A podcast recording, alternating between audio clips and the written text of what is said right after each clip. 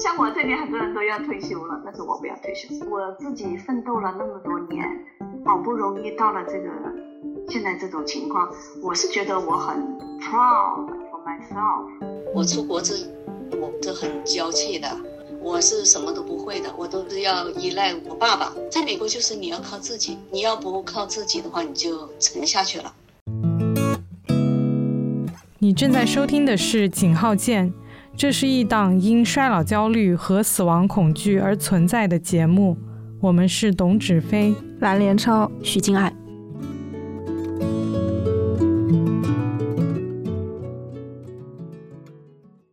在劳动节和母亲节前后，我想分享我姑姑的人生故事。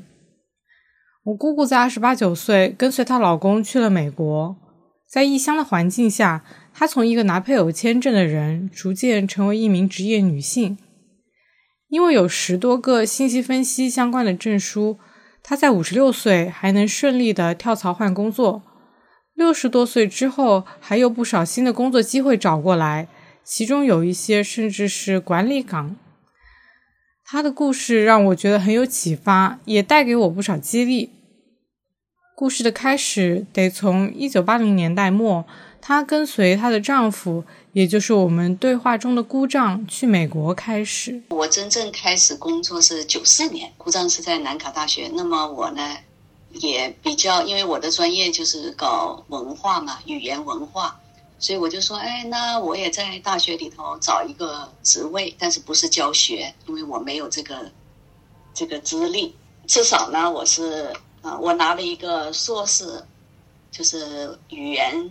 文化教育在大学里头呢，就当时在一个商业学院，他们就有很多的那些国内来的这些访问学者、访问的这些啊这些代表团，然后还有建立很多这种学术方面的交流。他要找一个呃秘书，能够做中文的交通呃交流，所以呢，我就在一个系里头就。找到了一份秘书的工作，所以在那个时候做呢就不甘心嘛，就觉得自己一个啊硕士，然后做秘书的工作，所以就自己呢从内心呢就不断的去啊要找机会要去啊要学习。要学一些，就是说能够在留下来，在美国留下来，能够好找工作的这种工作，这种这种啊机会。他在做秘书时发现学校里有学习信息技术和软件工程的趋势，于是他也一边工作一边辅修了很多这方面的课程，为转行做准备。他经常跟我说，觉得自己不够能干，也不够聪明，但我觉得他身上有股执拗、不甘心的劲头。所以我这个时候呢，又不断的去找与这方面、与与信息方面有与呃数据方面、数据分析方面这份工作。然后呢，在大学的另外一个一个一个部门找到了一个专门做啊数据分析的一个职位，就是从这个地方开始，慢慢慢慢慢慢就进入到这个 IT 方面了。这两年中间，嗯。我都去 interview 了各种各样的职位，都没有得到。那这个过程是比较啊失意的过程，就说很压力很大。嗯，自己啊更新了自己的知识啊，然后呢去换这个行业，换的还是比较艰难呢。所谓的艰难，就说。你去面试，别人觉得你不够格，你去面试，那这个过程已经好像也有几十次了。如果不成功，那么我就要去问，我就打回电话，我说为什么没有选我？然后呢，他就会跟你解释啊，说你这方面比较弱，所以每次呢，你就要去啊 follow up，follow up，然后看看是什么原因。然后终于有一个部门就看上了我，就把我招去了。所以那个部门呢，就是把我引向技术领域的最开始的一个一个机会。我就做了六个月，然后呢，我又被当时南卡的税务州立的税务局把我招去了。哦，招去了，那那就更加进入到他的 IT 那个 floor 里头，专门就是去搞税收的那些数据。所以后来我到了这个州立的这个税务局，跟一个这个老板他比较喜欢我，他说 Don 这个人呐、你问他你要他做一个什么事情，他没有什么做不了的事情。姑姑跟我说，因为是第一代移民，又是亚裔，他做事情需要比白人努力一倍才能获得相应的机会，这也让他被动的性格变得更加主动。我出国之，我是很娇气的。比如说，我当时大学毕业，我去报道，去去新的单位报道，我都不敢去的。我是什么都不会的，我都是要依赖我爸爸，因为因为你没办法靠谁呀、你说你靠我爸爸，我爸爸当时也也不行啊，在美国靠姑丈也不行啊，他也不是有钱的，也不是百万富翁。要是是个百万富翁就好了，我可能也就不会那么折腾了。你也不能怪别人了，你就是这么一个命。在美国，就是你要靠自己，你要不靠自己的话，你就沉下去了。我也是有意的，就是说我要一个一个姿态，让两个小孩看到，就是你在美国，我们是新的移民，他们是第二代，他应该要不断的进取。我姑姑好几次跳槽，都是因为我姑丈要更换工作，她也不得不离开原来的岗位。两千年前后，他们来到了德克萨斯州定居，那是一个比较特殊的时期。他找到了一份公司内做程序员的工作。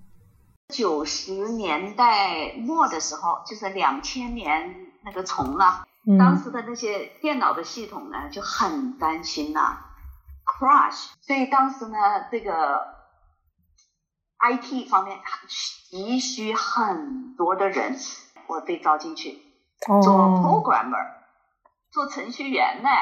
我做了五年以后了嘛，然后这嗯个 IT 这个领域啊就已经饱和了，然后呢，各个的这些公司啊，这个竞争呢很激烈，就不断的呢就裁员裁员，但是没有裁到我头上，但是做的很辛苦，因为他一裁员了以后呢，被裁去的那那一份工作呢，他不招人，你就加到你的这一个碗里头，你就去做，你就做的更辛苦。除了工作的压力，这时候还出现了另外一个打击。实际上，实际上我在公司的时候，他们也比较看到我做的也很好，然后呢就把我调到那种发展部去做 project。所谓做发展部呢，就是说去开发软件。当时我已经被送去了以后呢，就我我母亲呢就中风了，我就只好啊、中断了那个那个那个 project，就赶快飞回长沙处理事情。后来就不行了，后来因为心里头有这些打击，失去母亲啊这些，就比较消沉，所以就精力就没那么大了，可以感觉到。后来就就应付了，在工作方面就应付了。我姑姑觉得在职业上她没有太多后悔的事，后悔的事主要集中在家庭，比如说没有仔细照顾我的表兄妹，或者说陪伴我爷爷奶奶。她人生中经常有职业女性、母亲、女儿多个角色的挣扎。他为家人中断工作 gap 了好几次。因为这个 IT 啊，你你要是在上班的时候，你都要更新吗？你都要跟着这个这个发展新的这些东西出来，你何况是辞掉了工作，什么都不做，那是有一定的 gap，好大的 gap。结果后来我都找不到了，我都找不到这方面的工作了。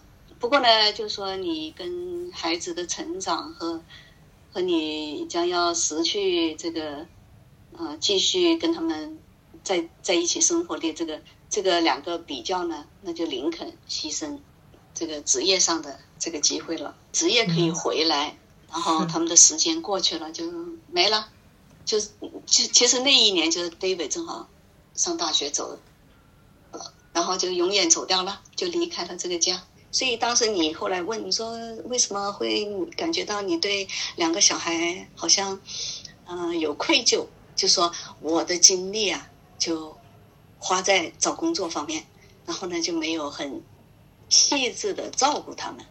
回到美国后，我姑姑又进入大学做行政的工作，这份工作比较清闲，但她又觉得不太甘心。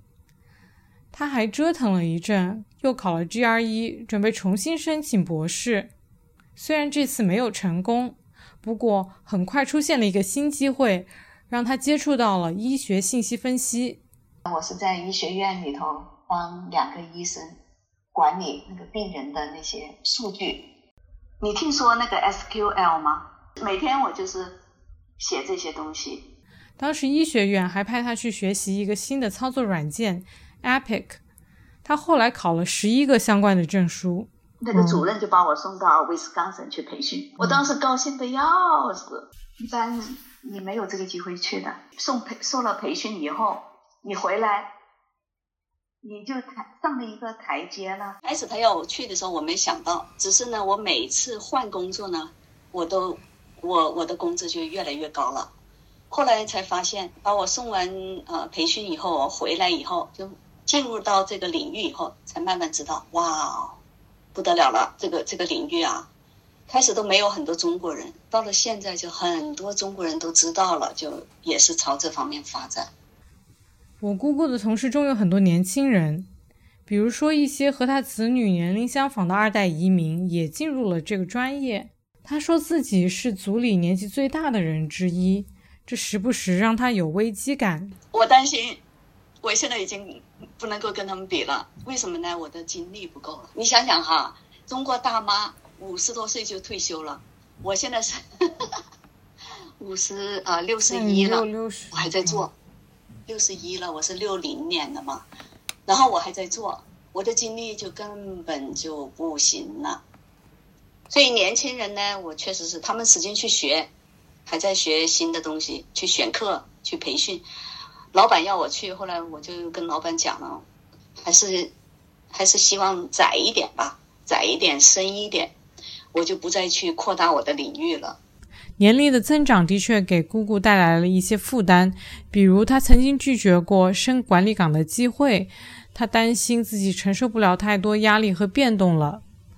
不过她坚定地告诉我，想一直工作到自己干不动的那一天。